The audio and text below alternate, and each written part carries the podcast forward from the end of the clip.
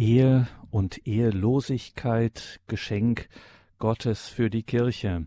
Herzlich willkommen und grüß Gott zu dieser Sendung, sagt Gregor Dornis. Eine Sendung mit dem Kirchenrechtler Professor Christoph Ohli. Ehe und Ehelosigkeit, ein Geschenk Gottes für die Kirche. Da merken Sie schon, liebe Hörerinnen und Hörer, wenn wir von so etwas wie Geschenken Gottes sprechen, ganz offensichtlich wird es da auch ganz schnell intim, es wird äußerlich erkennbar und es wird richtig konsequent. Und deswegen fragen ja auch so viele, was um alles in der Welt treibt denn Christinnen und Christen dazu, diese Geschenke Gottes in ihrem Leben ja so intim, so äußerlich erkennbar, so konsequent dann anzunehmen, dankbar anzunehmen und es auch im Leben wirken zu lassen. Wir freuen uns, dass wir heute in dieser Sendung Zeit haben, Professor Christoph Ohli zuzuhören und dann auch mit ihm ins Gespräch zu kommen. Liebe Hörerinnen und Hörer, Sie können dann nachher hier anrufen und mit Christoph Ohli sprechen. Jetzt begrüßen wir ihn erstmal am Telefon. Grüße Gott, Professor Ohli. Grüß Gott, Herr Dornis, und ein herzliches Grüß Gott auch an alle Hörerinnen und Hörer. Liebe Hörerinnen und Hörer, Professor Uli hat mittlerweile über 200 Sendungen hier schon bestritten bei Radio Horeb. Trotzdem und erst recht darf ich ihn Ihnen noch einmal vorstellen. Professor Uli ist Kirchenrechtler. Seine akademische Laufbahn hat Stationen wie die Uni Mainz und die Uni München, in Madrid und in Regensburg. Seit 2009 hat er den kirchenrechtlichen Lehrstuhl an der Theologischen Fakultät Trier inne. Und mittlerweile, er ist auch Priester des Erzbistums Köln. Deswegen kommt das zum Schluss. Eigentlich müsste das ja ganz an den Anfang, dass Christoph Uli auch Priester ist, führt ihn jetzt auch sein Weg wieder zurück in das Erzbistum Köln, nämlich an die Philosophisch-Theologische Hochschule St. Augustin. Professor Uli ist ebenfalls äh, Mitglied des Säkularinstituts Cruzadas de Santa Maria, deren Priestergemeinschaft Pater Thomas Morales steht er vor und er ist der Vorstandsvorsitzende des neuen Schülerkreises Josef Ratzinger, Papst Benedikt der 16. Professor Uli, Ehe und Ehelosigkeit. Sie haben uns dazu einen Impulsvortrag vorbereitet, über den werden wir dann noch im Einzelnen hier ins Gespräch kommen können. Verraten Sie uns zum Anfang mal, wieso eigentlich so etwas in unserer heutigen Wahrnehmung, in unserem Leben ganz selbstverständlich Intimes, Privates einfach.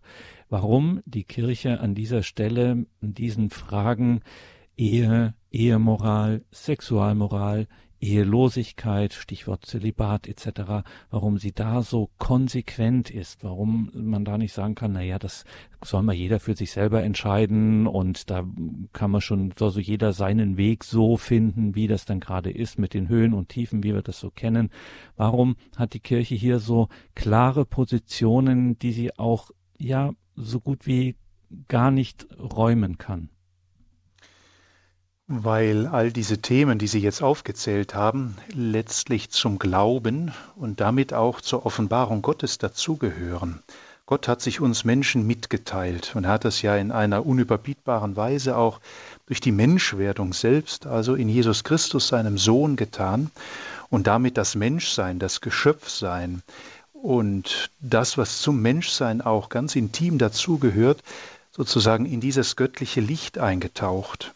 Und wenn die Kirche heute von Ehe, von Ehelosigkeit, von Zölibat, natürlich auch von gewissen moralischen und ethischen Vorstellungen in diesem Bereich immer noch spricht und immer noch kündet, dann weil sie sich dem Auftrag des Herrn verpflichtet sieht. Ähm, das, was die Offenbarung uns in Christus geschenkt hat, dem Menschen mitzuteilen. Und diese Offenbarung ist nicht irgendwie etwas Äußeres, was uns sozusagen wie in einem kleinen Kasten mitgegeben wird, was wir durch die Geschichte hindurch transportieren, sondern in dieser Offenbarung hat Gott uns selbst angesprochen und er spricht uns immer wieder in seinem Wort und durch die Sakramente an und bezieht natürlich uns Menschen damit ganz und gar ein. Nicht nur irgendwie den Verstand oder das Herz, sondern wirklich Haut und Haar und unsere ganze Existenz, zu der auch, nicht nur, aber auch, das Menschsein im Sinne der Geschlechtlichkeit gehört, der Sexualität.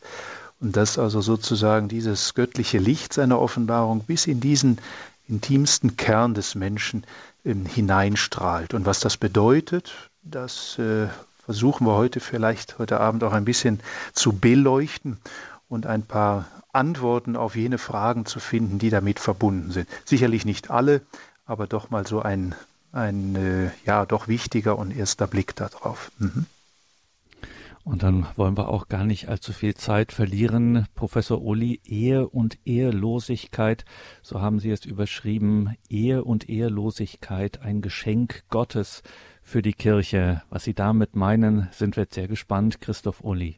Gerne, ja. Ja, liebe Hörerinnen und Hörer, noch einmal ein herzliches Grüß Gott zu dieser Standpunktsendung und zu diesem Thema, ähm, was ja wirklich auch ein Thema ist, äh, das ja viele Menschen interessiert, auch wenn sie vielleicht andere Positionen oder andere Auffassungen dazu haben. Und so würde ich einmal beginnen mit dem Gedanken, dass dieses Thema es in Zeiten wie diesen, in denen wir leben, nicht leicht hat. Ehe und Ehelosigkeit werden heute von vielen Seiten hinterfragt, werden vielleicht auch dem Versuch einer Neuinterpretation unterzogen und nicht selten belächelt. Die damit verbundenen Berufungswege scheinen für manche Zeitgenossen tatsächlich wie überkommene Wirklichkeiten aus alten Zeiten. Oder mehr noch, wer die Ehe heute immer noch als eine dauerhafte Lebensgemeinschaft eines Mannes und einer Frau bezeichnet, wer von der Ehelosigkeit als Charisma Gottes für die Kirche spricht und beide in ihrer von Gott selbst geschenkten Integrität zu schützen und zu fördern versucht, der wird sich nicht selten einem Vorwurf ausgesetzt sehen, nämlich ein Fundamentalist, ein Traditionalist oder ein ewig Gestriger zu sein. Aber zugleich, und das ist vielleicht die Kehrseite der Medaille, begegnet man aber doch auch nicht wenigen Menschen, die mit Freude, mit Hingabe, mit erfüllter Zuversicht diese Berufungswege gehen und leben, die eben mit der Ehe und Ehelosigkeit in Verbindung stehen. Also Jünger, und ältere Ehepaare, Brautleute, die sich sehr bewusst auf das Sakrament der Ehe vorbereiten, Priester, gottgeweihte Christen in den Orden, Säkularinstituten oder in eher individuellen Formen der persönlichen Bindung und Hingabe an Christus, dem Bräutigam der Kirche und viele andere mehr. Und das gerade und vor allem unter jungen Menschen. Von daher ist das ein merkwürdiges Bild, das sich da heute auftut. Auf der einen Seite scheint es, dass sich auf diese Berufungsformen Ehe und Ehelosigkeit ja der Dunst von Anfragen und Skandalen, von Uminterpretationen und plakativen Verurteilungen gelegt hat. Was ist noch die Ehe oder was ist noch die Ehelosigkeit?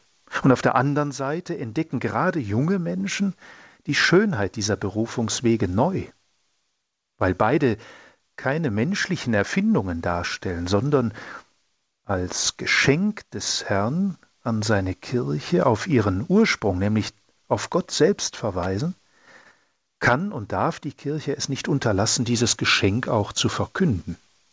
Denn der Geber, Gott selbst, hat es der Kirche und uns Menschen anvertraut. Es gilt, dieses Geschenk Ehe und Ehelosigkeit zu schützen und zu bewahren. Es gilt, dieses Geschenk in der Lehre, aber auch durch konkrete Vorbilder zu bezeugen und damit auch weiterzureichen. Und genau darin liegt der Grund für mein heutiges Thema, das ich für diese Standpunktsendung formuliert habe. Ich möchte mich mit diesem Standpunkt unter den Auftrag der Kirche stellen und Ehe und Ehelosigkeit in ihrem Geschenkcharakter und in ihrer Schönheit bezeugen. Auch und gerade heute, da sich ja, so scheint es zumindest auch in das Leben der Kirche, manche Auffassungen eingeschlichen haben, die der Integrität dieses Geschenkes des Herrn zu widersprechen scheinen. Um uns nun diesem Thema zu nähern, möchte ich zunächst in einem ersten Schritt einen wichtigen Ausgangspunkt formulieren, der die Sichtweise des Menschen überhaupt betrifft, der Blick auf den Menschen, wie er sich aus dem christlichen Glauben heraus ergibt. Der heilige Papst Johannes Paul II. hat dies in seiner sogenannten Theologie des Leibes meisterhaft entfaltet. Es sind Gedanken, die aus Katechesen stammen, die Johannes Paul in den Jahren 1979 bis 1984 gehalten hat, die aber, und so meine ich sagen zu können, vor allem auch in Deutschland bis heute weitgehend unbekannt sind, aus welchen Gründen auch immer. Der amerikanische Theologe und Buchautor Christopher West ist einer der ersten gewesen, der versucht hat, diese wunderbaren Gedanken in einer leicht verständlichen Zusammenfassung zu vermitteln. Daraus ist ein handliches Buch entstanden, das ich nur jedem empfehlen kann. Ein Buch, das den provokanten Untertitel trägt Einführung in die sexuelle Revolution nach Papst Johannes Paul II. Damit ist natürlich direkt eine Frage verbunden, woran können wir denn das Revolutionäre dieser päpstlichen Gedanken, die sich auch in diesem Buch erschließen, festmachen? Meiner Ansicht nach liegt das Revolutionäre in der Hauptthese des Papstes, der mit dem Blick auf den Menschen Folgendes bezeugt.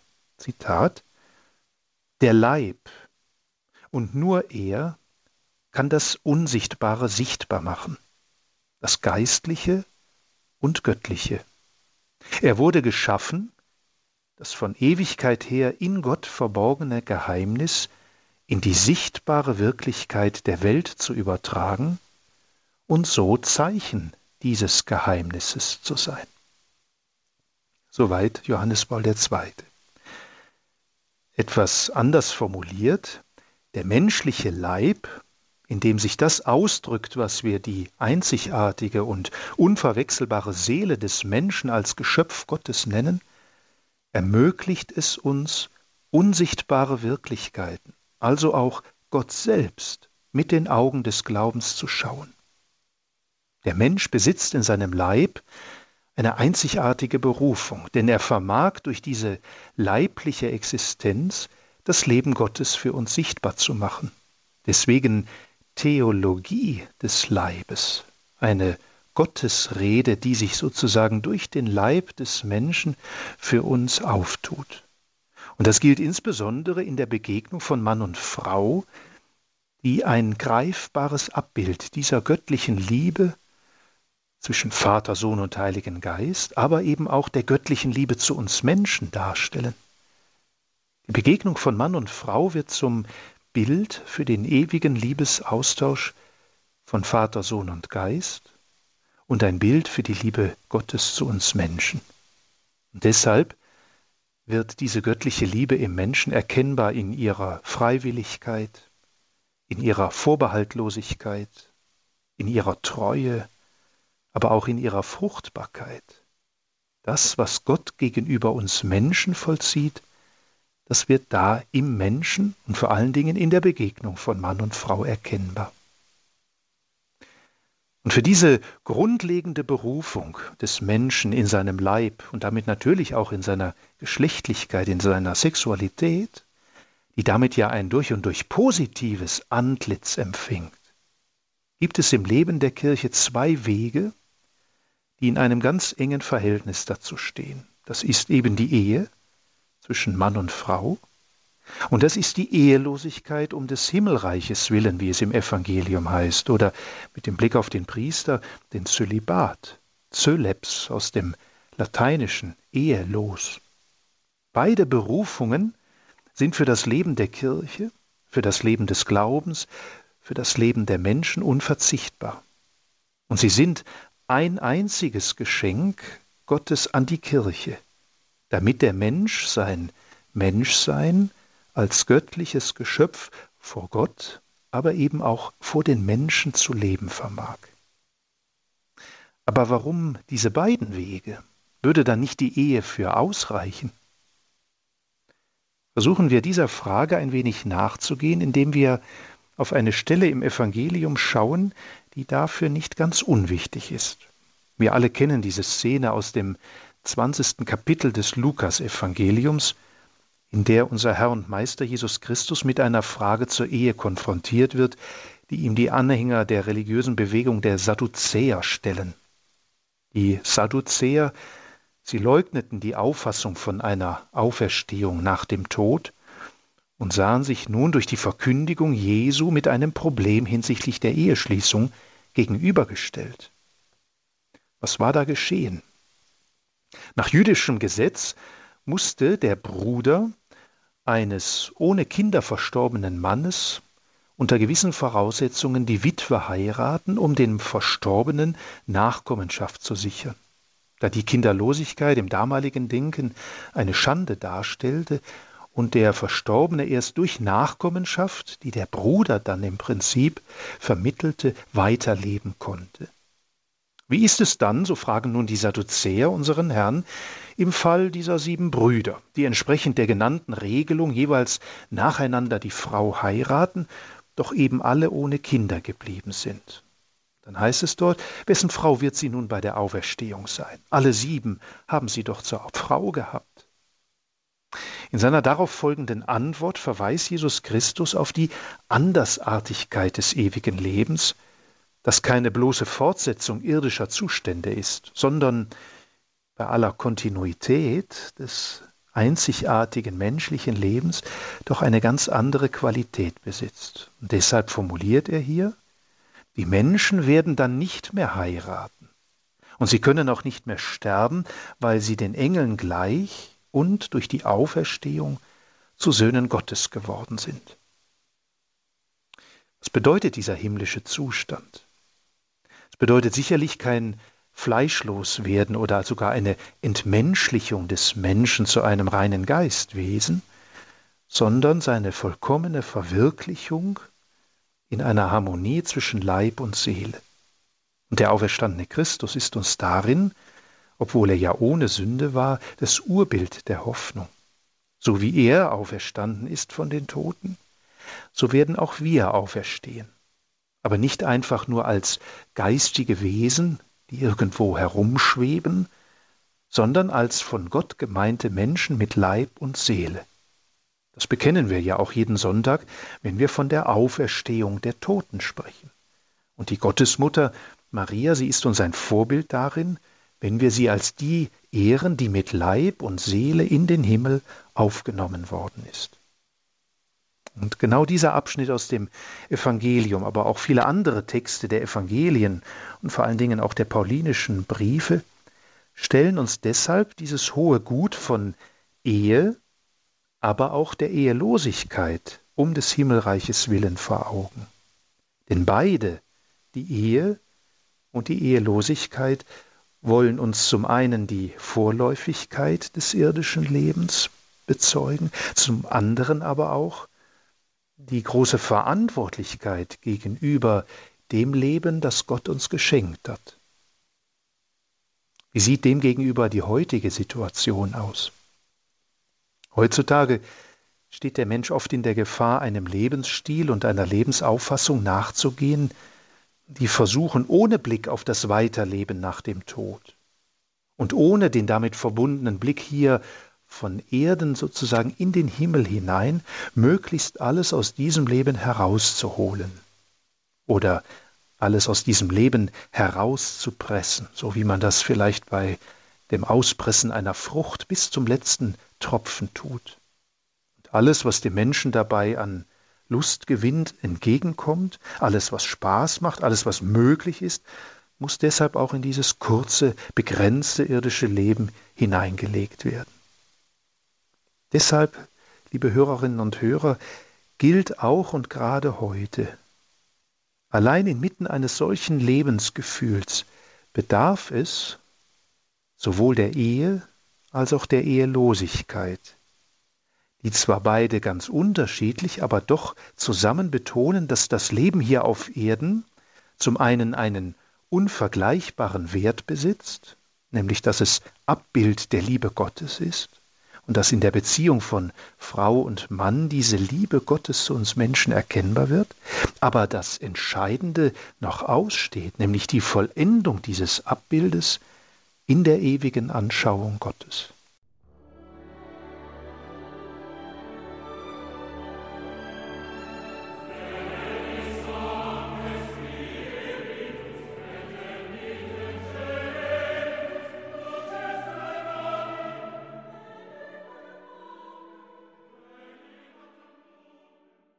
Liebe Hörerinnen und Hörer, was heißt das nun konkret zunächst einmal für die Ehe, was wir gerade bedacht haben?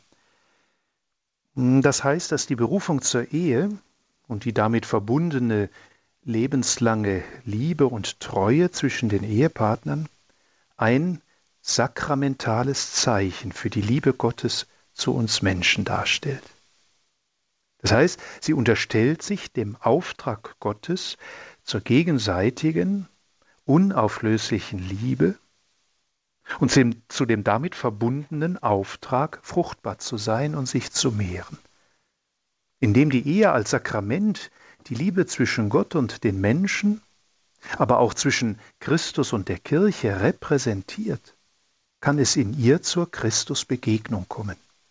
Der Verheiratete begegnet also im Ehepartner in seiner Liebe, in seiner Fürsorge, in seiner Zärtlichkeit der Liebe Christi. Das ist eine wahrlich herausragende Berufung des Menschen in der Ehe. Theologie des Leibes, wie Johannes Paul II. es sagt. In dieser leiblichen Begegnung wird Gott gegenwärtig, wird Gott erkennbar, wird Gott wirkmächtig präsent. Und diese Glaubensüberzeugung, die die Kirche bis heute verkündet, ist in der Heiligen Schrift grundgelegt und gilt uns als Offenbarung, als Mitteilung Gottes. Denn der zentrale Grundgedanke des biblischen Verständnisses von Ehe und dann auch von Familie liegt dabei in der Überzeugung begründet, so drückt es die Bischofssynode des Jahres 2015 aus, dass das Evangelium der Familie mit der Schöpfung des Menschen nach dem Bild Gottes beginnt, der die Liebe ist und der Mann und Frau ihm ähnlich zur Liebe beruft. Die Erschaffung des Menschen durch den Schöpfer und seine komplementäre Zuordnung als Mann und Frau zueinander bilden somit das Fundament für das Verständnis dessen, was die Ehe und die daraus entstehende Familie trotz aller Grenzen und Sünden des Menschen von ihrem Ursprung und Wesen her ist. Die Ehe von Mann und Frau ist von Gott in die Schöpfung selbst eingestiftet und kennzeichnet daher die kleinste Zelle gemeinsamen menschlichen Lebens, die so zur Urzelle jeder Gesellschaft wird. Dieses biblische Grunddatum formuliert ein wichtiges Bekenntnis über den Menschen. Mann und Frau kommt aufgrund ihres Geschaffenseins durch Gott die gleiche Würde als individuelle Geschöpfe zu. Sie sind aber zugleich auch aufeinander bezogen, sodass sie in dieser Beziehung, in dieser Komplementarität befähigt sind, die Liebe Gottes zum Menschen auf eine sakramentale Weise auszudrücken. Die mittelalterliche Theologie spricht in diesem Zusammenhang sogar vom Schöpfungssakrament, also dass Gott selbst dieses erste Sakrament in die Schöpfung eingestiftet hat, die Ehe zwischen Mann und Frau. Und der italienische Theologe Angelo Tossato hat hierfür, so meine ich, auf ein ganz beeindruckendes jüdisches Buchstabenspiel verwiesen, welches diese Glaubenswirklichkeit noch einmal deutlicher werden lässt. Denn in den beiden hebräischen Begriffen für Mann und Frau, also Mann Ish und Frau Isha, befinden sich jeweils die beiden Buchstaben, die zusammen das Wort Feuer ergeben.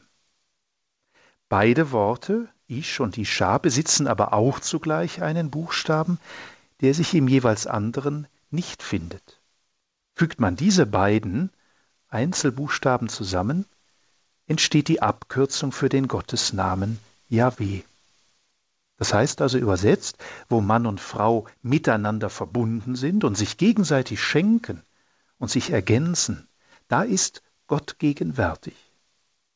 Wo sie sich hingegen voneinander abwenden und sozusagen egozentriert für sich bleiben, da ist Feuer, da ist Zerstörung.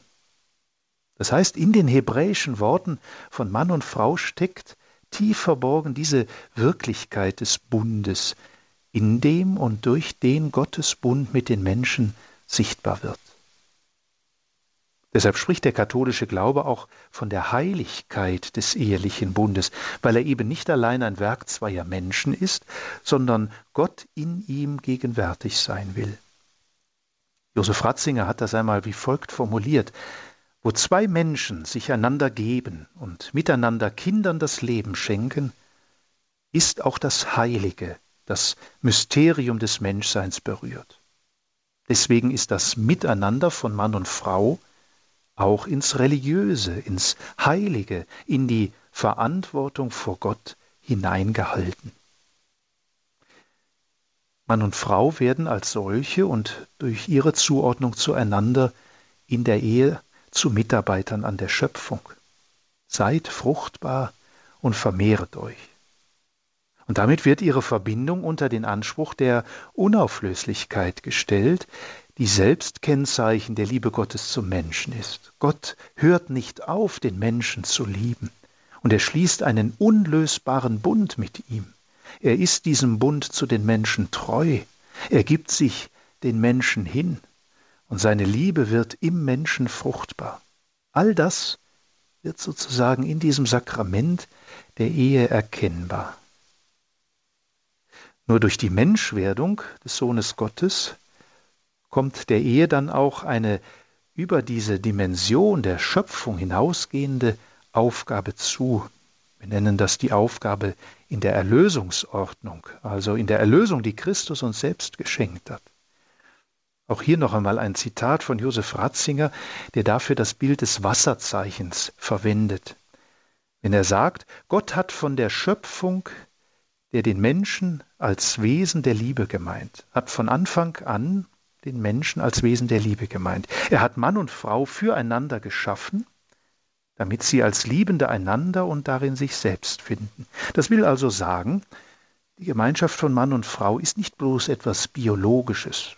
Sie ist auch nicht etwas bloß Rechtliches und Äußerliches, das die Menschen einmal vereinbart haben und je nach Umständen auch wieder verändern können. Sie ist von der Schöpfung selbst vorgezeichnet. Und die Schöpfung, und jetzt kommt das Bild, trägt gleichsam von Anfang an das Wasserzeichen Jesu Christi in sich.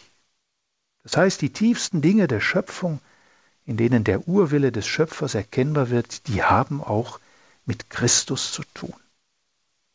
Aber warum? Warum hat die Ehe etwas mit Christus zu tun? Weil Christus in den Evangelien genau an diesen Anfang der Schöpfung zurückkehrt und die Ehe sozusagen in ihrer endgültigen Gestalt prägt. So sagt er ja den Pharisäern bezüglich ihrer Scheidungspraxis, nein, am Anfang war das nicht so. Was Gott verbunden hat, das darf der Mensch nicht trennen. Das meinen wir, wenn wir von der Erlösungsordnung sprechen, dass die Ehe also nicht nur die Liebe Gottes zum Menschen, sondern vor allem auch die Liebe Jesu Christi zu seiner Kirche, die Liebe des Bräutigams zu seiner Braut widerspiegelt.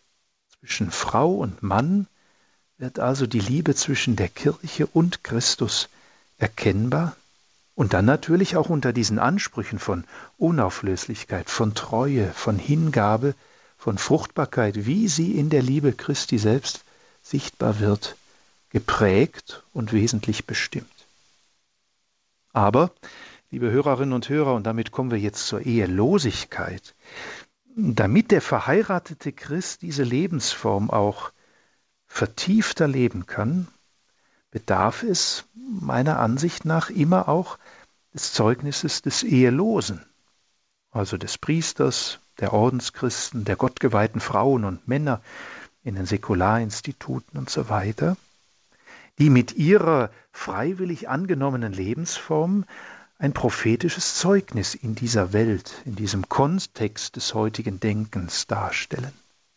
Denn die Ehelosigkeit bringt zum Ausdruck, dass die Erfüllung des Lebens durch das Wirken Jesu Christi noch aussteht.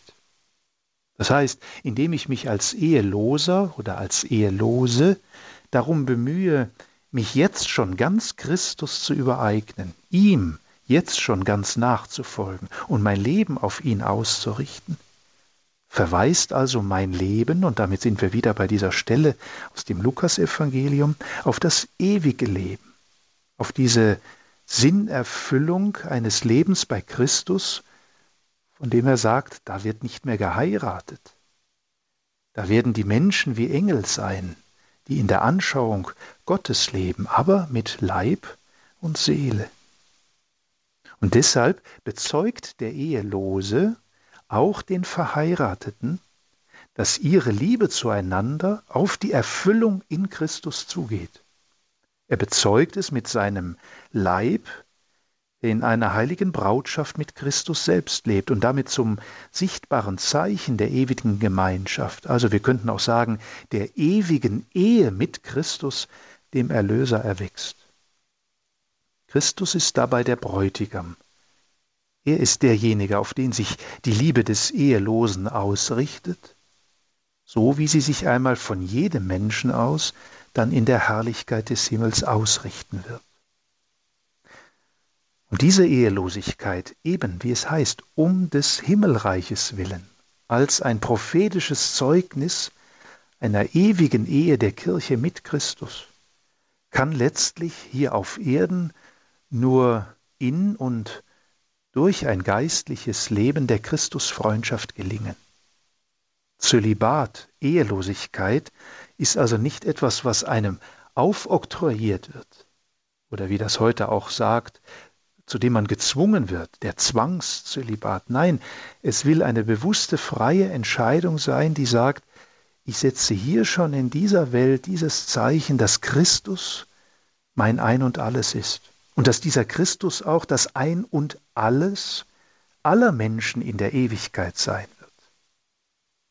Und dazu brauche ich diese Freundschaft mit Christus hier auf Erden, indem ich nämlich Christus über alles liebe, das heißt, ihm in seinem Wort begegne, jeden Tag, es in meinem Herzen trage, indem ich ihm in den Sakramenten begegne und aus seiner Gnade, die er mir darin schenkt, lebe, indem ich ihm in der Gemeinschaft der Kirche begegne und die mir anvertrauten Menschen als Eheloser als ehelose Liebe, indem ich das tue, diese Christusfreundschaft pflege, werde ich fähig, auch alles dann für ihn zu lassen und damit auch auf eine konkrete Ehe, auf eine Partnerschaft, auf anderes, was das Leben ausmacht, verzichte.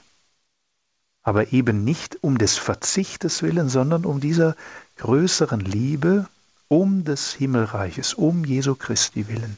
Denn, so formuliert es einmal der heilige Augustinus, ohne Christus bin ich nichts, aber mit ihm alles. Und deswegen deuten, liebe Hörerinnen und Hörer, beide Wege, also die Ehe, aber auch die Ehelosigkeit als eine Gnadengabe von Gott, beide zusammen darauf hin, dass das Eigentliche noch kommt, dass wir auf die Vollendung, auf das Heil in Christus zugehen. Und zwar die Ehe mit ihrer Verantwortung für diese gegenseitige Liebe und Bereitschaft von Mann und Frau und ihrer Bereitschaft zur Mitarbeit an der Schöpfung Gottes hier auf Erden. Die Ehelosigkeit durch den bewussten Verzicht auf Ehe und Partnerschaft mit dem Blick auf Christus und beide zusammen mit der Botschaft von dem ewigen Leben, das aber eben nicht billige Vertröstung ist, sondern Mut und Zuversicht für dieses einzigartige, einmalige Leben hier auf Erden und über den Tod hinaus vermitteln möchte und das allein in der Person und Botschaft Jesu Christi gründet. Von daher verbietet es sich zu sagen, die eine Berufung steht höher oder niedriger als die andere. Beide sind, wenngleich verschieden, auf ihre Weise, könnte es so ausdrücken, Hinweisschilder auf Gott selbst, auf die Liebe Gottes, die als einzige am Ende in der Vollendung bleiben wird. In der Ehe wird das sichtbar zwischen Mann und Frau, beim Ehelosen oder der Ehelosen in dieser unbegrenzten Liebe zu Christus aus der heraus dann auch der Verzicht auf Ehe und Familie möglich wird. Deshalb, liebe Hörerinnen und Hörer, möchte ich noch einen weiteren Gedanken hinzufügen. Im Wir blieben mit dem, was ich jetzt so gesagt habe, vielleicht ein wenig zu theologisch. Ich hoffe dennoch, dass so das Grundanliegen, was ich damit versucht habe auszudrücken, bei Ihnen auch angekommen ist. Aber deswegen müssen wir noch eine Dimension mitbedenken, von der wir schon am Anfang unserer Überlegungen gesagt haben, dass sie als Theologie von Gott zu sprechen vermag, nämlich die Leiblichkeit und damit auch die Geschlechtlichkeit des Menschen. Sagen wir es noch einmal, Gott hat dem Menschen als Geschöpf Gottes die Gabe der Sexualität gegeben, um zum Mitarbeiter an der Schöpfung Gottes zu werden.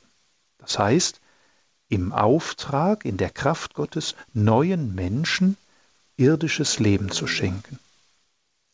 Deshalb ist es auch immer die Lehre der Kirche gewesen, dass sozusagen das Leben der Sexualität, ihre Ausübung in den geschützten Raum der Ehe gehört, mit der sich eine Frau und ein Mann bis zum Tod eine Liebe und ausschließliche Treue versprochen haben, die in der ehelichen Vereinigung ihren höchsten Ausdruck, und zwar als eine Hingabe zwischen zwei Personen findet. Johannes Paul II., manche werden sich vielleicht daran erinnern, hat dies bei seinem ersten Deutschlandbesuch 1980 ja mit sehr eindrucksvollen Worten hervorgehoben, als er sagte, das ist letztlich keine Liebe, keine Ehe, ja kein Leben auf Probe geben kann. Das heißt, menschliche Liebe, aber auch eben die Liebe in Form der sexuellen Begegnung bedarf der personalen Bindung, bedarf eines treuen Versprechens, nämlich allein diesem Menschen sich hinzugeben. Und zwar mit dem größten Geschenk, das Gott mir in meinem Geschaffensein übereignet hat. Nun gibt es heute ja auch in der Biomedizin, in der Bioethik viele Fragen, viele Vorstellungen, die diese personale Charakteristik der Begegnung von Menschen in der Sexualität hinterfragen. Also dass zum Beispiel das Erschaffen von Menschen nicht mehr durch die eheliche Begegnung von Mann und Frau getragen wird, sondern dass durch verschiedene Weisen, Formen, Möglichkeiten in der Medizin der Mensch sozusagen auch außerhalb dieses Aktes geschaffen werden kann. Und damit geht natürlich einher eine gewisse Verobjektivierung der Liebe, eine Verobjektivierung der menschlichen Geschlechtlichkeit, die nicht mehr Ausdruck einer Theologie ist, sondern die zum Ausdruck einer ja, Potenz des Menschen wird, Leben zu machen, wie man das auch gerne ja sagt. Der Mensch steht damit aber in der Gefahr, dieses hohe Gut, dieses Geschenk der Leiblichkeit, der Sexualität zu verobjektivieren und wir wissen es auch leider Gottes in manchen Bereichen zu pervertieren. Und deshalb erinnert die Kirche aus der Offenbarung Gottes, aus dem Wort Gottes heraus immer wieder daran, dass der Mensch eine Verantwortung für dieses Gut, für das Gut der Sexualität besitzt. Und zwar in einer Haltung, die wir die Tugend der Keuschheit nennen. Es ist eine Tugend, die oft allen gegenteiligen Unkenrufen zum Trotz eine, so glaube ich, sehr aktuelle, eine moderne Tugend darstellt. Denn die Tugend der Keuschheit bemüht sich, ob in der Ehe oder in der Ehelosigkeit, darum, diesen mit der Sexualität verbundenen Trieb auch unter die Herrschaft der Vernunft zu stellen und dass sich also auch vernünftig, und das heißt Gott gewollt und entsprechend der göttlichen Ordnung mit diesem Geschenk der Geschlechtlichkeit umgehe. Von daher ist diese Tugend der Keuschheit hochmodern, die eben nicht angeblich in diese so verstaubte Mottenkiste überholter kirchlicher Sexualmoral gehört, sondern wirklich zu einem Wegweiser für ein zwischenmenschliches Zusammenleben in der Liebe erwachsen kann. Denn die Keuschheit soll sowohl den Menschen prägen, der sexuell aktiv in der Beziehung zu einem konkreten Menschen in der Ehe lebt, aber ebenso den Menschen prägen, der ehelos lebt und deshalb all seine Kräfte, sein Dasein auf Gott selbst ausrichtet. Das heißt, die Tugend der Keuschheit ruft als eine für die Ehe und die Ehelosigkeit bestimmende Grundhaltung nach einer Ordnung, nach einer Reinheit auch in diesem Verhalten, solche Gedanken und Wünsche zu meiden, die uns darin von Gott trennen, weil sie dieser Berufung zur Ehe oder zur Ehelosigkeit widersprechen. Deswegen sagen wir auch, dass eben manches unkeusch ist, wo also der Mensch sich nicht einer gewissen Ordnung in diesem Bereich unterstellt, sondern fast in eine Tyrannei kommt, wenn er sich dieser Gabe der Sexualität so sehr unterstellt, dass er an nichts anderes mehr denken kann und dass er den Menschen nur vielleicht von diesem bestimmenden Gedanken her sieht und deswegen auch anschaut, den Körper des eigenen Lebens, aber auch den Körper des anderen Menschen sozusagen zum Objekt der Begierde werden lässt. Die Tugend der Keuschheit versucht, mit diesem Blick Gottes auf den Menschen zu schauen. Das heißt, auf ihn zu blicken als jemand, der von Gott geschaffen, mit Leib und Seele Gott selbst gegenwärtig macht.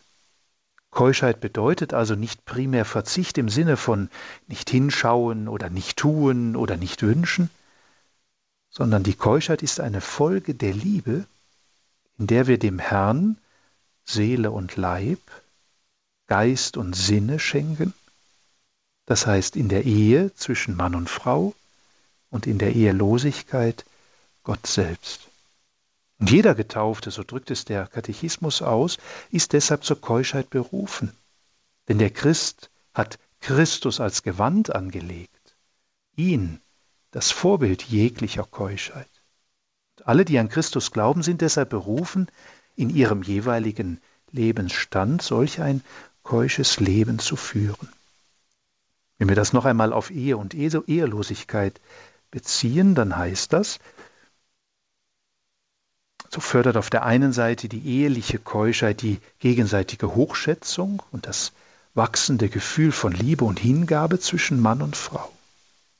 Wenn der heilige Paulus schreibt, dass die Keuschheit eine Frucht des Geistes ist, dann wird eben darin deutlich, dass das nicht eine eigenständige Leistung ist, sondern Folge der Liebe Gottes zum Menschen, aber auch der Liebe des Menschen zu Gott. Deshalb ist für das Leben der ehelichen Keuschheit nicht nur eine tiefe Liebe zum Ehepartner, sondern auch und vor allem gegenüber Gott nötig, dass auch der Christ in der Ehe eine tiefe Christusfreundschaft lebt, die sich beschenken lässt durch die Gnade der Eucharistie, die sich aber auch, wenn man vielleicht auch mal sündigt und gefallen ist, im Sakrament der Beichte Vergebung zuspricht und den Mut, die Gnade zu einem Neuanfang. Das gilt aber eben auf der anderen Seite auch für die ehelose Keuschheit. Durch die Hingabe an Christus und die Hingabe im Dienst an den Menschen findet der Ehelose die Gnade, in tiefer Freundschaft mit Gott zu leben. Und deswegen auch diese Kraft, dieses Geschenk seines Leibes ganz in Einheit mit Gott zu leben. Und auch dafür, natürlich wissen wir, ist eine Christusfreundschaft unabdingbar. Eine Christusfreundschaft, die mir Kraft und Gnade gibt, die mir aber auch Vergebung und Verzeihung schenkt, wenn ich vielleicht gefallen bin, wenn ich nicht dieser Tugend, nicht diesen Haltungen habe entsprechen können. Das heißt, die Keuschheit innerhalb der hier eigenen Berufung ist, so meine ich, ein großer Schatz, der sich auch in diesen beiden Berufungswegen auftut, weil sie den Reichtum einer Liebe bezeugt, die in Gott gründet und an Christus selbst Maß nimmt. Der Kardinal Meissner hat einmal folgenden Satz dazu geprägt.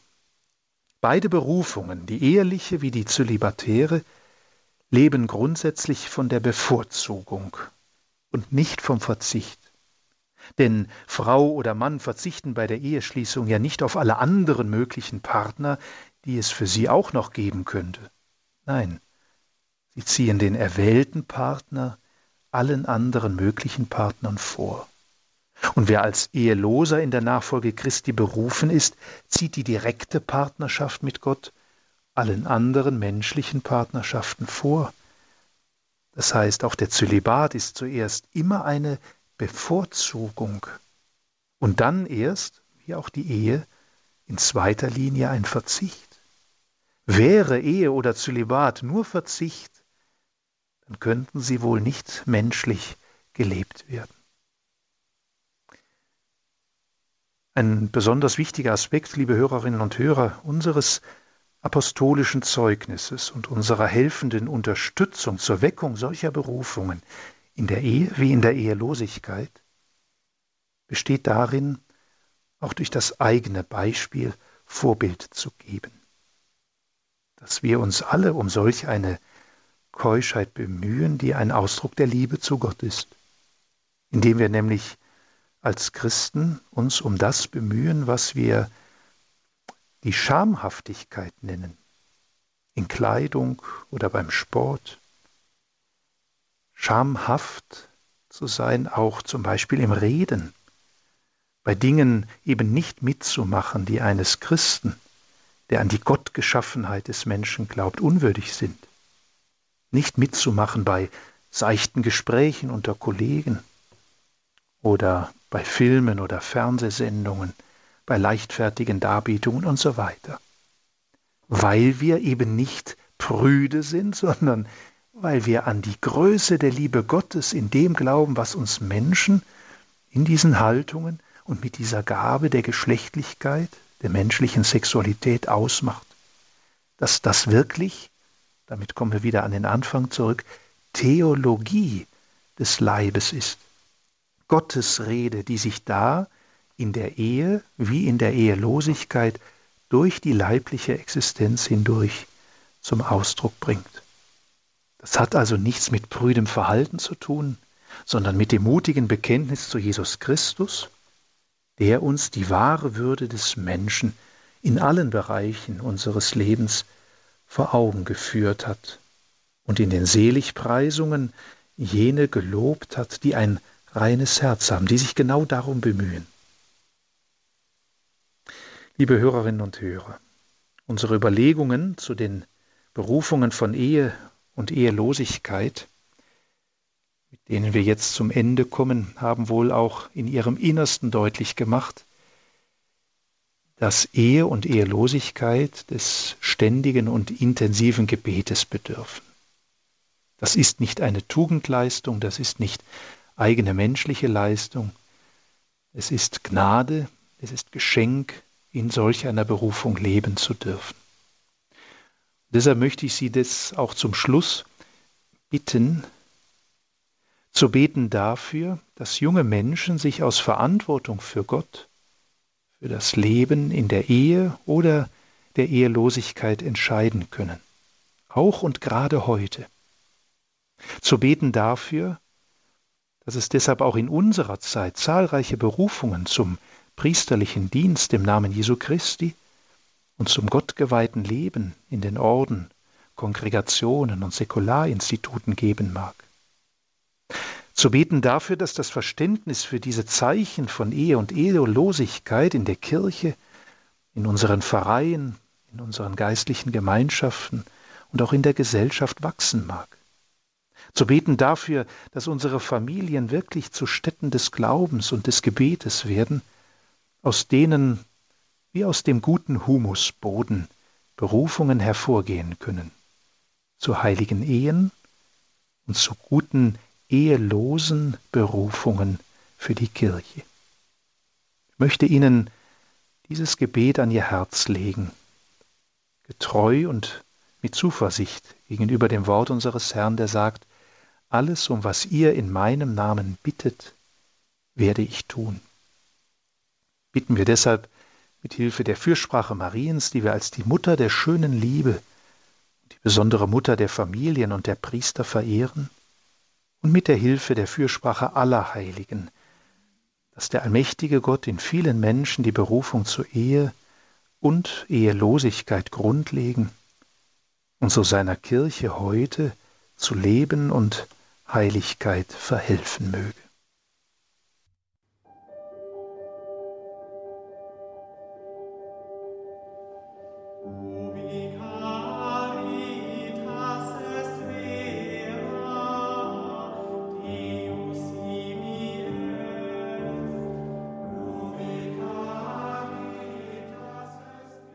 Ubi Caritas, die Mönche von Heiligen Kreuz, die Zisterzienser, gemeinsam mit David Janni.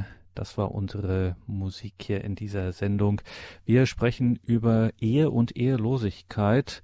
Geschenk Gottes für die Kirche. So nennt Professor Christoph Ohli das, unser heutiger Referent in dieser Sendung, der Ihnen jetzt zur äh, Verfügung, der Ihnen jetzt Rede und Antwort steht, liebe Hörerinnen und Hörer, unter der 089 517 008 008. Wir haben schon einen Vortrag, einen offensichtlich bewegenden Vortrag von Christoph Odi gehört, denn es haben schon Hörer angerufen. Wir machen den Anfang und gehen gleich zum Herrn Hager. Guten Abend, ja, Gott, Herr Hager. Abend, Herren. Ich hätte eine Frage, Herr, Herr Dr. Oli, und zwar zu Matthäus 5,32 aus der Bergpredigt. Äh, was meint Jesus damit?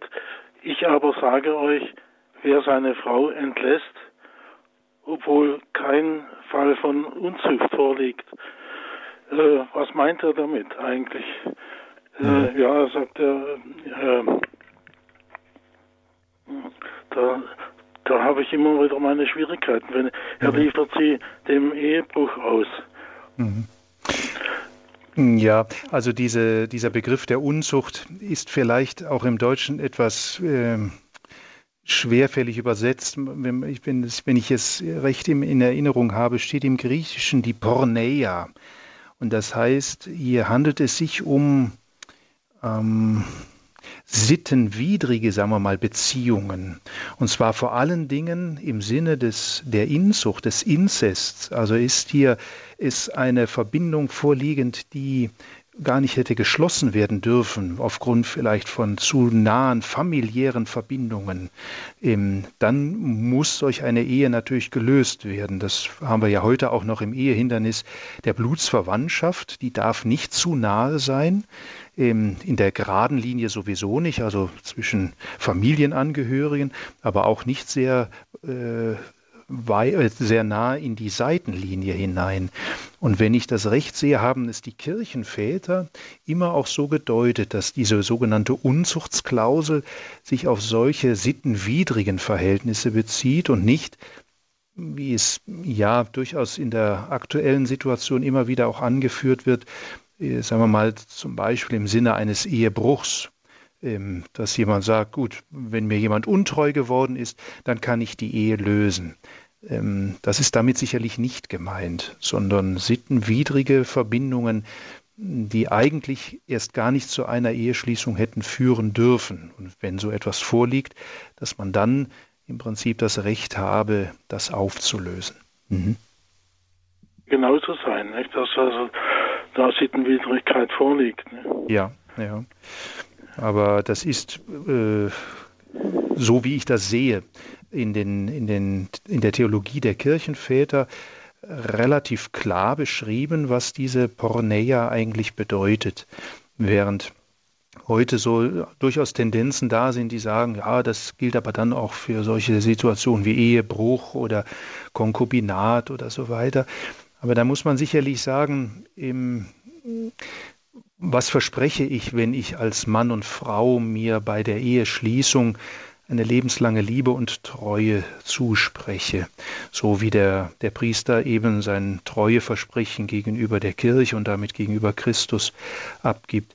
Ich verspreche doch mit diesem Ja, dass ich auch in Augenblicken, wo es schwer ist, und jeder, der in der Ehe lebt oder der Ehe loslebt, weiß ja, dass es solche Momente gibt und manchmal sehr häufig auch gibt, dennoch aber treu diesem Ja gegenüber bleibt.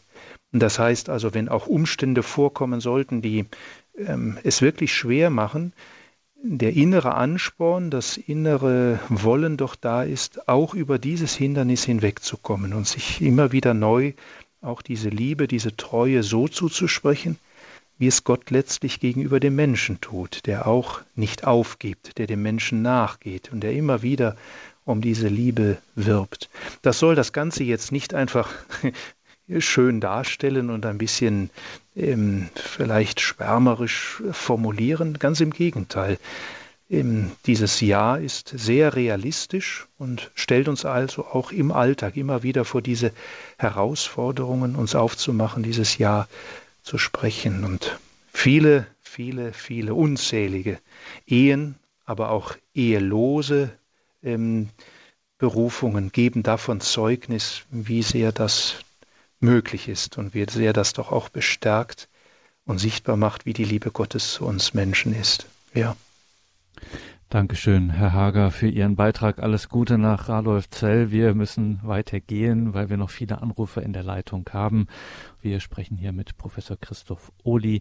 Unser Thema Ehe und Ehelosigkeit, Geschenk Gottes für die Kirche. Wir bleiben im Süden, gehen in den Schwarzwald nach Schwenningen zum Herrn Lung. Guten Abend. Guten Abend. Guten Abend. Ich habe eine Frage eigentlich. Wie sehen Sie das Zusammenleben von Paaren ohne Trauschein? Ist das äh, etwas, äh, was die Kirche tolerieren kann? Oder ist die Ehe, die, die, äh, die Verheiratung und das Sakrament der Ehe äh, notwendig eigentlich, um äh, den Willen der Kirche zu erfüllen? Mhm. Beziehungsweise, wenn Ehen noch nicht getraut worden sind und bereits Kinder da sind eigentlich. Mhm. Wie sehen Sie eigentlich die Situation? Mhm. Ja, Sie sprechen damit ein Thema an, das natürlich äh, heute so doch viele bewegt, beziehungsweise so generell geworden ist. Ähm, ich habe ja in meinem Vortrag auch das Wort von Johannes Paul II. zitiert, damals in Deutschland 1980, wo er sagt, man kann nicht auf Probe lieben, man kann auch nicht auf Probe sterben es kommt der Moment, wo ich mich entscheiden muss. Und deswegen hat die Kirche zumindest hm, ja, bis in unsere Tage hinein ähm, die hm, Verbindungen, diese Lebenspartnerschaften, die nicht zu einer Ehe geworden sind durch die Eheschließung, immer etwas kritisch angeschaut. Natürlich kann ich sagen, ähm, dass da auch Zeichen der, der Wertschätzung, der Hingabe und so weiter sich auftun aber sie stehen halt immer auch in der Gefahr, eben letztlich ohne Entscheidung zu bleiben. Also sich etwas offen zu halten, zu sagen, na ja gut, vielleicht finde ich da noch jemanden oder manche sagen, ich will mich nicht unter das Diktat der Ehe stellen und so weiter. Aber der Glaube sagt mir, hm, der Mensch ist zu mehr berufen, der Mensch ist zu mehr fähig, nämlich dass er diese Entschiedenheit an den Tag legen kann, die sich in einem Jahr, in einem lebenslangen Jahr zu einem Menschen ausdrückt, aus dem er heraus Großes erwachsen kann. Und zwar durch die Momente des Kreuzes, des Leides, des Hinterfragens hindurch. Und deswegen muss es eine Aufgabe oder auch eine, eine, ein Ziel der kirchlichen Ehepastoralen, der Ehebegleitung sein, Menschen, die ohne Trauschein zusammenleben, auf diesen Weg des Sakramentes, auf den Weg der Eheschließung zu führen und zu begleiten. Ähm, das ist meiner Ansicht nach eine ganz wichtige ähm, pastorale Aufgabe, die die Kirche erfüllen darf und erfüllen muss, um Menschen zu helfen, zu solch einer Entschiedenheit zu gelangen. Das gelingt natürlich nicht durch ein halbstündiges Gespräch beim Pfarrer oder sonst wie, sondern da ist wirklich Begleitung notwendig von vielen, die aber dann auch durch ihr eigenes Leben bezeugen, dass es sich lohnt, solch eine Entscheidung zu treffen. Ich will das nicht äh, von vornherein alles verurteilen, aber ich sehe den Impuls aus der Offenbarung Gottes, dass wir wirklich ähm, dem Wort Gottes treu bleiben und Menschen helfen, zu dieser Entschiedenheit zu gelangen. Wirklich Ja zum anderen, zum Mann, zur Frau zu sagen und dies unter dem Anspruch, den Gott selbst an uns stellt. Du Mensch bist in deiner Leiblichkeit, in deiner ganzen Existenz fähig, meine Liebe zu den Menschen äh, wiederzuspiegeln, darzustellen, zu repräsentieren.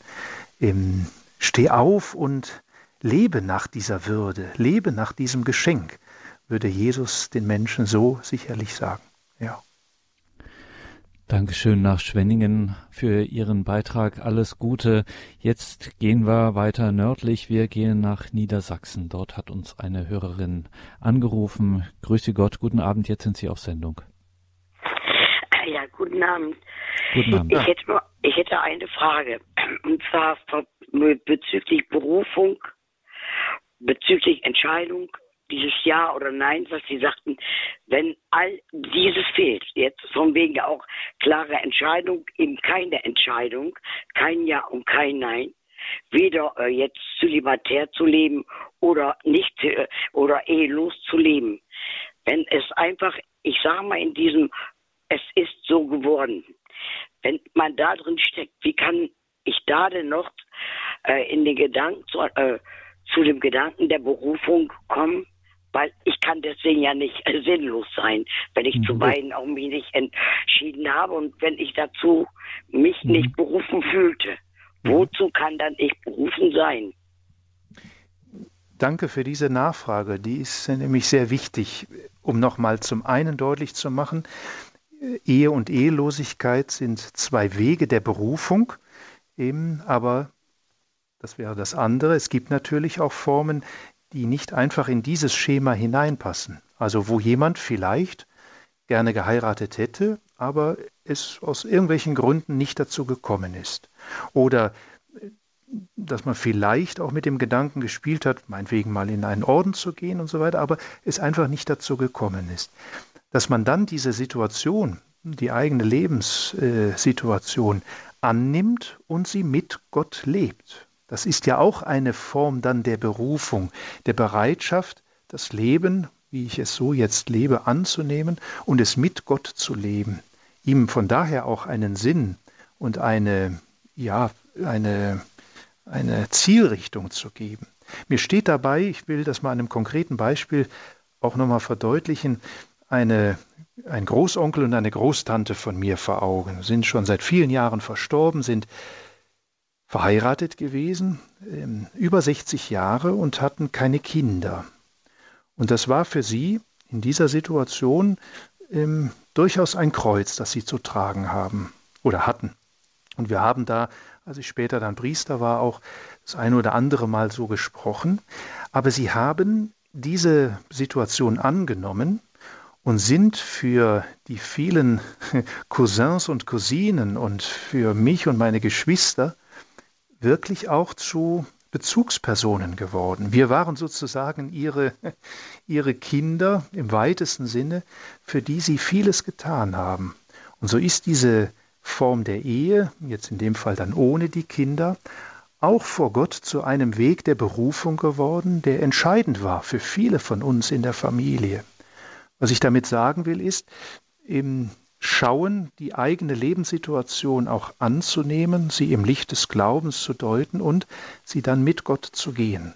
Wenn man in solch eine Situation gekommen ist, wo man sich vielleicht nicht hat entscheiden können oder wo etwas auf einen zugekommen ist, was man selbst vielleicht gar nicht so geplant hat, dass man es Gott hinhält und sagt, so schenke ich dir auch mein Leben, das du mir gegeben hast.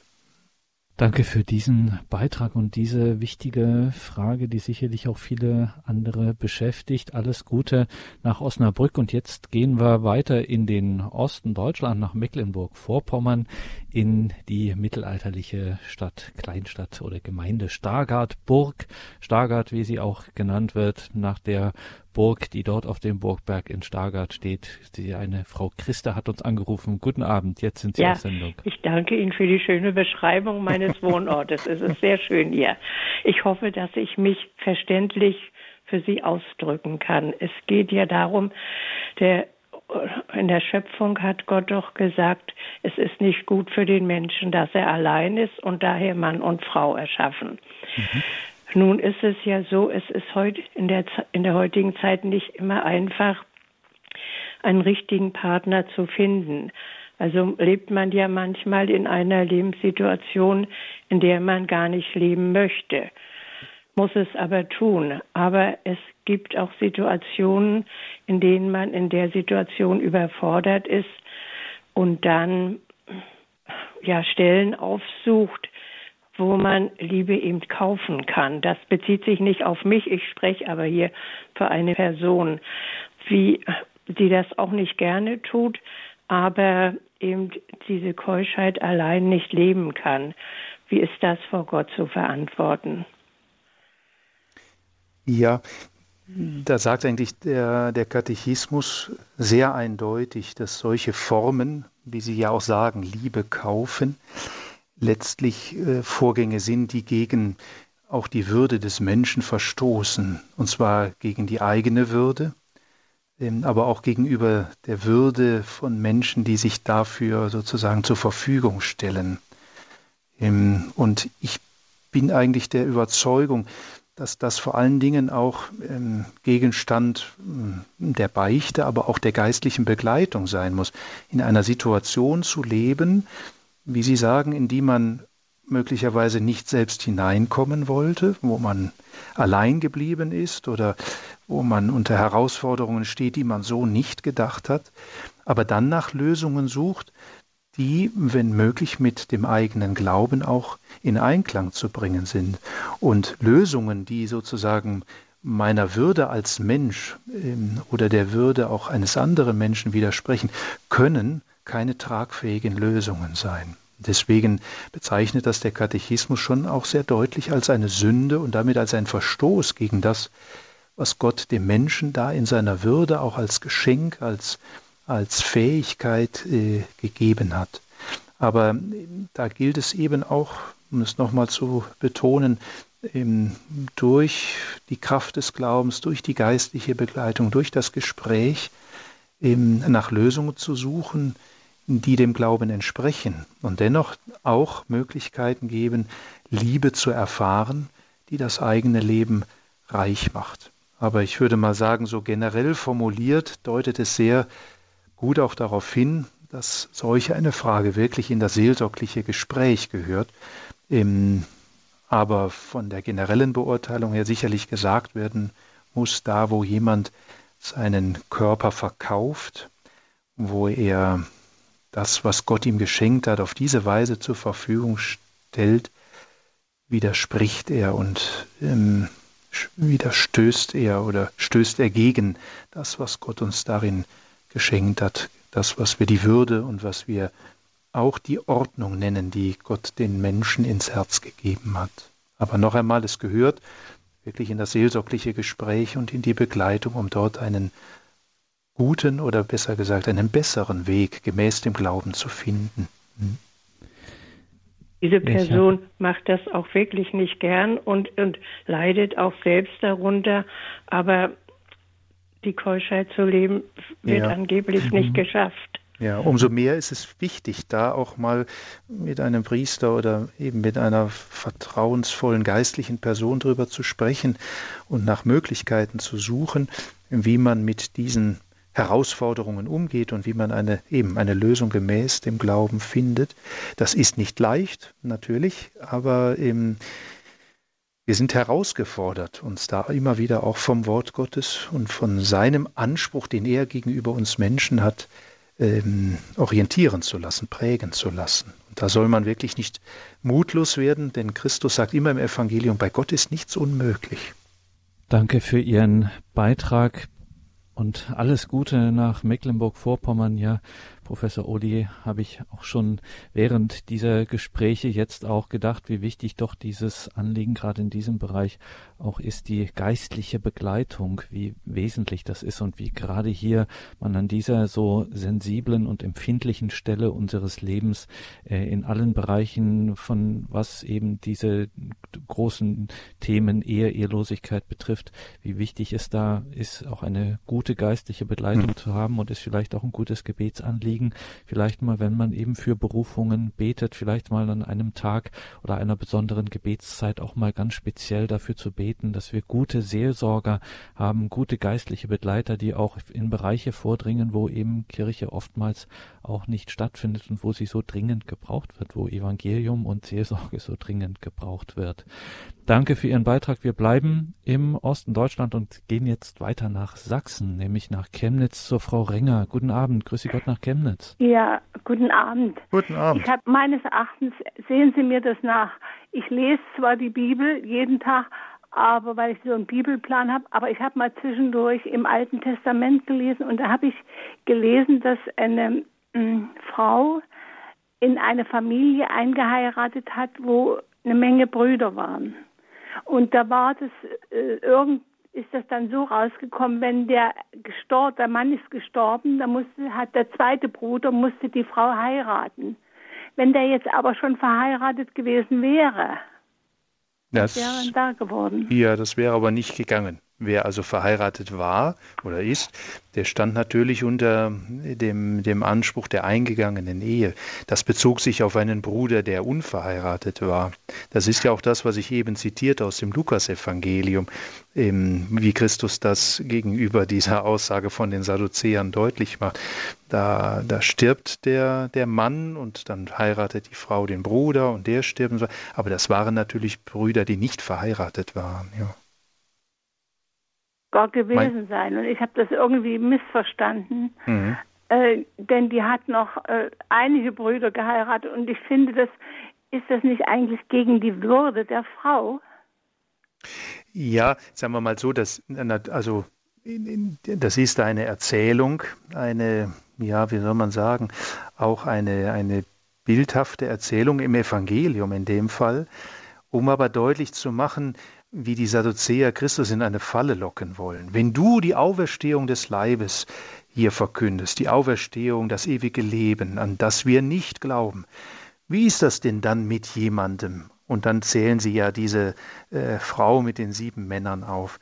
Ähm, das ist ja im Prinzip auch eine Erzählung, die an den Haaren herbeigezogen ist. Und es wäre natürlich auch im Sinne, wie Sie sagen, gegen die Würde der Frau, würde man sie sozusagen nur zum Objekt dieser sieben Männer machen.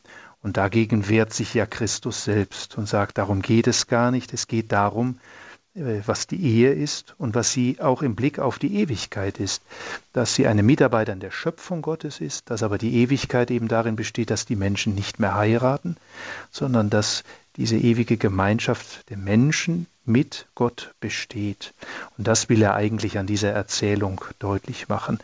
Wenn es darauf hinauslaufen sollte, die Frau dabei sozusagen als Objekt dieser sieben Männer zu sehen, ähm, ist dem natürlich äh, ganz zu widersprechen, weil die Frau eine Würde besitzt, die von Gott ja herkommt. Das habe ich am Anfang des Vortrags ja auch deutlich gemacht. Die gleiche Würde von Mann und Frau, die ebenfalls nicht äh, verstoßen oder verletzt werden darf. Aber darum geht es tatsächlich in dieser Erzählung konkret, die ich da zitiert habe, auch nicht, sondern ist mit einer anderen Zielrichtung verbunden. Mhm. Dankeschön auch für diese Frage. Alles Gute, Frau Ringer, nach Chemnitz. Professor Oli, in Ihrem Vortrag und in unserem Gespräch jetzt auch, das wir mit den Hörerinnen und Hörern hier hatten, ähm, immer wieder kommen wir auf dieses Thema Ehe zu sprechen und es ist nicht ähm, allzu leicht und es ist menschlich allzu menschlich. Und ihr Schwerpunkt war ja auch so, ähm, der Blick auch in, den Blick auch in die Ewigkeit zu verlieren. Das, was unsere Bestimmung ist, nämlich unser Leben mit Gott, nicht nur hier auf Erden, sondern der einst in dem, was wir dann Seligkeit nennen, ähm, also unser Leben nach dem Tod in der Vollendung zu sein, ähm, dahin zu gelangen. Und dann kann man sich denken, na gut, Ehelosigkeit, okay, das leuchtet mir ein. Man ähm, lebt sozusagen, die Seele richtet sich nur auf Gott aus, aber so etwas ähm, handfestes, hausgemachtes, alltägliches, äh, menschlich allzu menschliches, wie ich es gesagt habe, wie Ehe. Ähm, und gerade auch wenn wir jetzt auf das Thema Sexualität äh, schauen, wo es wirklich so gefühlt ähm, offensichtlich irdischer nicht zugehen könnte, selbst da oder erst recht da an dieser Stelle äh, wittert die Kirche oder lehrt sie, dass hier schon eine Ausrichtung auf diese Ewigkeit möglich ist. Das müssen wir uns noch mal erklären, weil das äh, ja doch dem Augenschein irgendwie zu widersprechen scheint. Ja, ich würde mal sagen, es sind die beiden Seiten der ein und derselben Medaille. Sie haben vollkommen recht. Das ist das Menschliche, das ist das Allzu Menschliche. Das heißt, in menschlichen Beziehungen vor allen Dingen auch im Blick auf menschliche Geschlechtlichkeit, Sexualität, äh, Partnerschaft, wird es immer auch ähm, ähm, ja, Probleme, Alltägliches und vieles andere mehr geben. Umso wichtiger ist es aber, auf die andere Seite der Medaille zu schauen und zu sagen, woher haben wir diese Fähigkeit? Ähm, woher kommt das Geschenk? Und das war mir heute Abend wichtig, deutlich zu machen. Es ist ein Geschenk Gottes an den Menschen, dass er ein geschlechtliches Wesen ist und dass damit auch die Potenz, die Kraft, die, die Befähigung verbunden ist, Mitarbeiter an der Schöpfung Gottes zu sein. Und deswegen gleichzeitig aber auch immer diesen Blick des Glaubens in den Himmel her eben klar zu haben. Es ist eben nicht nur irdisches, es ist nicht nur allzu menschliches, weil der Mensch von Gott so groß gedacht ist, eben trägt er eben auch etwas Göttliches in sich, was über diesen irdischen Horizont hinausreicht. Und ähm, ich sage noch einmal vielleicht dieses Beispiel von eben, Großtante und Großonkel, ähm, die sind für mich in meiner Berufung als Priester, auch in der Ehelosigkeit, ein großes Vorbild gewesen. Diese Fähigkeit, diese Bereitschaft, ein Ja über viele Jahrzehnte durchzutragen und damit ja auch bei aller Menschlichkeit, die ich bei den beiden auch erlebt habe, aber doch zu bezeugen, unsere Ehe hat etwas mit Gott zu tun, hat etwas ähm, mit der Ewigkeit, mit dem Himmel zu tun. Wir bezeugen etwas, was der Mensch letztlich nicht selbst machen kann, sondern was Gott durch uns wirkt. Das hätten die beiden möglicherweise jetzt auch nicht so formuliert, wie ich es als Theologe tue, aber dass wir daran erinnern, wie groß, wie schön diese Berufung ist, bei all dem Menschlichen und allzu Menschlichen, was eben dazu gehört. Wir sind halt auch Menschen. Wir sind ja nicht irgendwelche äh, geschlechtslosen Wesen, sondern im Gegenteil, wir sind damit ja ausgestattet, und gleichzeitig doch an das Große, an das Schöne, an das Wahre zu denken, was Gott selbst damit verbindet.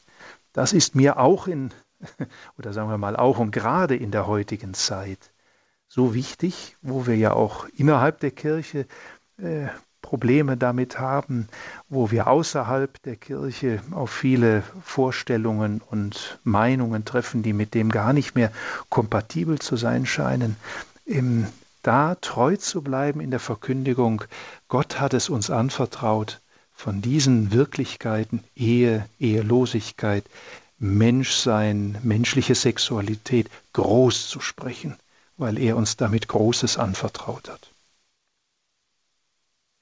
Und um da keine Missverständnisse aufkommen zu lassen, Professor Uli, Sie ähm, sagen jetzt nicht, dass man von früh bis spät, sieben Tage die Woche, 24 Stunden, ähm, sozusagen in voller theologischer Entfaltung diese äh, Größe äh, immer äh, sozusagen abrufbar haben kann, sondern das ist, es hat, Sie meinen etwas ganz Alltägliches. Sie meinen etwas Beständiges, etwas äh, Treues. Genau. Und mhm. das Große, das zeigt sich im Alltag. Das zeigt sich in den kleinen Dingen.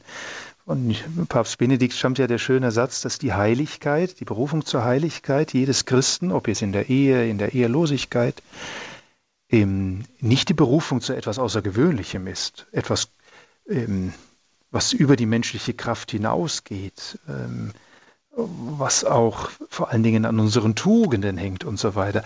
Die Berufung zur Heiligkeit, das kann man vielleicht auf den Punkt bringen, ist die Bereitschaft, all das, was meinen Alltag ausmacht, mit der mir möglichen Liebe zu tun. Und das heißt eben auch, zu vergeben, das heißt zu verzeihen, das heißt neu zu beginnen, das heißt nach einem Fall wieder aufzustehen, mit der Gnade Gottes einen Neubeginn zu wagen und so weiter. Wir werden durch die Berufung von Seiten Gottes her nicht zu sündenlosen Menschen, wir werden nicht zu starken Menschen, die plötzlich überhaupt keine Schwächen im Alltag mehr kennen. Im Gegenteil, wir sind aufgerufen, auch das Schwache, das Einfache, das, was uns äh, schwerfällt, das, was uns Sorgen macht, mit in diese Berufung hineinzulegen. Aber dann kann auch Gott erkennen, dass wir bereit sind, eben wirklich alle Bereiche dann unserer Existenz mit ihm in Verbindung zu bringen. Das muss mir auch nicht immer klar sein, aber dass ich durch mein Glaubensleben doch versuche, meinem Alltag solch ein Licht zu geben, dass das da durchscheint, wo ich ringe, wo ich kämpfe, wo ich liebe, wo ich mich hingebe, wo ich verzeihe und so weiter und so weiter. Deswegen kommt das Große, finde ich, immer schon mit dem Alltag in Verbindung und umgekehrt. Das Alltägliche unserer Berufung trägt in sich etwas Großes, was auf Gott, auf den Himmel verweist. Und das soll der Glaube wachhalten, dass wir da eben nicht als Menschen weitergehen, die ihren Kopf nach unten senken und sagen, alles, was nur hier auf Erden ist, ist das Eigentliche und das Wichtige und das Bestimmende, sondern im Glauben sind wir aus dieser Verkrümmung, würde Augustinus sagen, zu aufgerichteten Menschen geworden, die nach oben schauen, die glauben und deswegen auch das Große im Alltäglichen sehen können. Und das war mir wichtig, im Blick auf Ehe und Ehelosigkeit ein bisschen stark zu machen heute, ja. Sagt Professor Oli, der Kirchenrechtler aus Trier, dem, mit dem wir heute im Gespräch waren über das Thema Ehe und Ehelosigkeit, Geschenk für die Kirche. Ich will jetzt zum Ausklang unserer Sendung, Professor Oli, kein neues Fass aufmachen, aber vielleicht einen kleinen Akzent nochmal setzen, weil Sie es auch in einer für uns ungewohnten Weise äh, deutlich und stark gemacht haben, nämlich diese enge Verbindung von der Berufung einerseits zur Ehe und dann eben der Berufung zur Ehelosigkeit. Dass wir, wenn wir heute darauf schauen oder darüber diskutieren, was für Herausforderungen gerade in unserer Zeit eben sind für die Ehe und für das ehelose Leben, Stichwort auch Zölibatsdiskussion, ähm, dann reden wir entweder über das eine oder über das andere. Und Sie haben heute einen sehr engen Zusammenhang hergestellt. Sie haben gesagt, eine starke Berufung oder eine äh, lebendig gelebte Berufung zur Ehe kann sehr wohl ähm, dabei helfen, Berufungen für die Ehelosigkeit zu wecken und auch das lebendige Zeugnis für die Berufung zur Ehelosigkeit kann gleichzeitig wieder positive und gute Rückwirkungen auf die Berufung zur Ehe haben.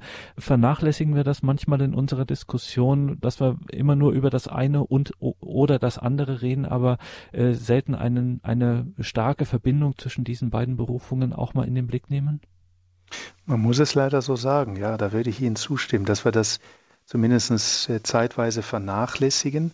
Und die Vernachlässigung führt dann zu, ähm, zu Positionen, die eigentlich verhärtet sind. Dann gibt es nur noch dies oder nur noch das, ohne die innere Verbindung zu sehen. Und ich sage das aus ganz persönlicher Perspektive, dass mich der Blick auf Eheleute, Ehepaare und ihre Familien mit all den, den Mühen und den Kräften, die sie aufbringen in ihrer Ehe und in der Familie, in meiner Berufung als äh, Priester, als ehelos Lebender, massiv bestärkt. Und zwar durch das Zeugnis, das dort gegeben wird, zu sagen, was da getan wird an Hingabe, an Liebe, an Vergebung, an Verzeihung und so weiter, das ist für mich wirklich Vorbild und Ermutigung, meine Berufung, die Gott mir geschenkt hat, zu leben, sodass ich hoffe, dass durch die Art und Weise, wie ich meine Berufung lebe, ich vielleicht einem anderen wieder Ermutigung und Stärke sein kann. Was ich damit sagen will, ist, Ehe und Ehelosigkeit gehören nicht nur theologisch, wie wir das heute Abend versucht haben, ein bisschen zu entfalten, sondern auch von der Realität im Leben der Kirche zueinander und können doch aber nicht gleichgesetzt werden, sondern sie müssen in ihrer Eigenheit und Eigenart äh, geschätzt, gewürdigt werden, stehen aber so miteinander Verbindung, in Verbindung, dass der eine dem anderen damit zur Ermutigung und auch zum Zeugnis wird über das eigene Leben und die eigene Berufung, so nachzudenken, dass man zu dieser Entschiedenheit gelangt und sagt, ja, ich habe erkannt, zu was mich dort der Herr ruft. Professor Christoph Ohli in der Standpunktsendung hier bei Radio Horeb und Radio Maria. Heute ging es um Ehe und Ehelosigkeit, Geschenk Gottes für die Kirche. Liebe Hörerinnen und Hörer, danke Ihnen fürs Dabeisein, dass Sie sich auch hier so zahlreich in dieser Sendung eingebracht haben, für Ihre Beiträge. Das alles kann man nachhören auf einer CD bestellbar beim Radio Horeb CD-Dienst. Ab morgen ist er wieder für Sie da und natürlich in der Mediathek, sowohl in der Radio Horeb App als auch auf horeb.org. Besuchen Sie auch unsere anderen Auftritte in den sogenannten sozialen Medien, sei es auf Facebook oder Instagram, unseren YouTube-Kanal und, und, und.